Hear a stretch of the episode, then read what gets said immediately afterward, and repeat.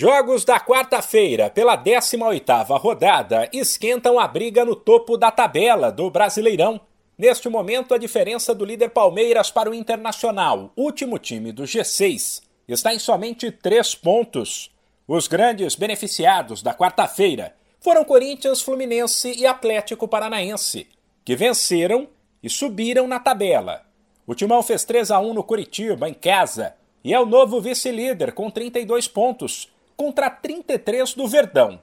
Na sequência, com 31, aparecem o Fluminense, que visitou o Goiás e venceu por 3 a 2, e o Atlético Paranaense, que recebeu o Xará Goianiense e enfiou 4 a 1.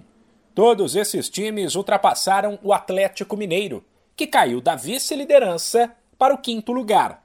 Porém, o Galo joga hoje, sete da noite no horário de Brasília, contra o Cuiabá, na Arena Pantanal, se vencer, ele não apenas pode retomar a segunda posição, mas até assumir a liderança, desde que o Palmeiras tropece às oito em Minas, diante do América.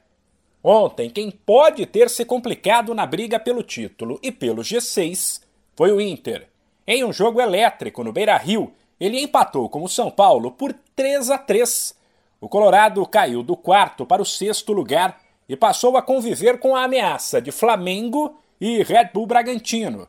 O rubro-negro meteu 4 a 0 no Juventude e o Massa Bruta fez 2 a 1 no Fortaleza. Com isso, Flamengo e Bragantino colaram no G6 e estão a 3 pontos do Inter. Quem está a 5 pontos do G6 e pode entrar nessa briga daqui a pouco é o Santos. Em casa, o Peixe espantou a crise e fez 2 a 0 no Botafogo. De São Paulo, Humberto Ferretti.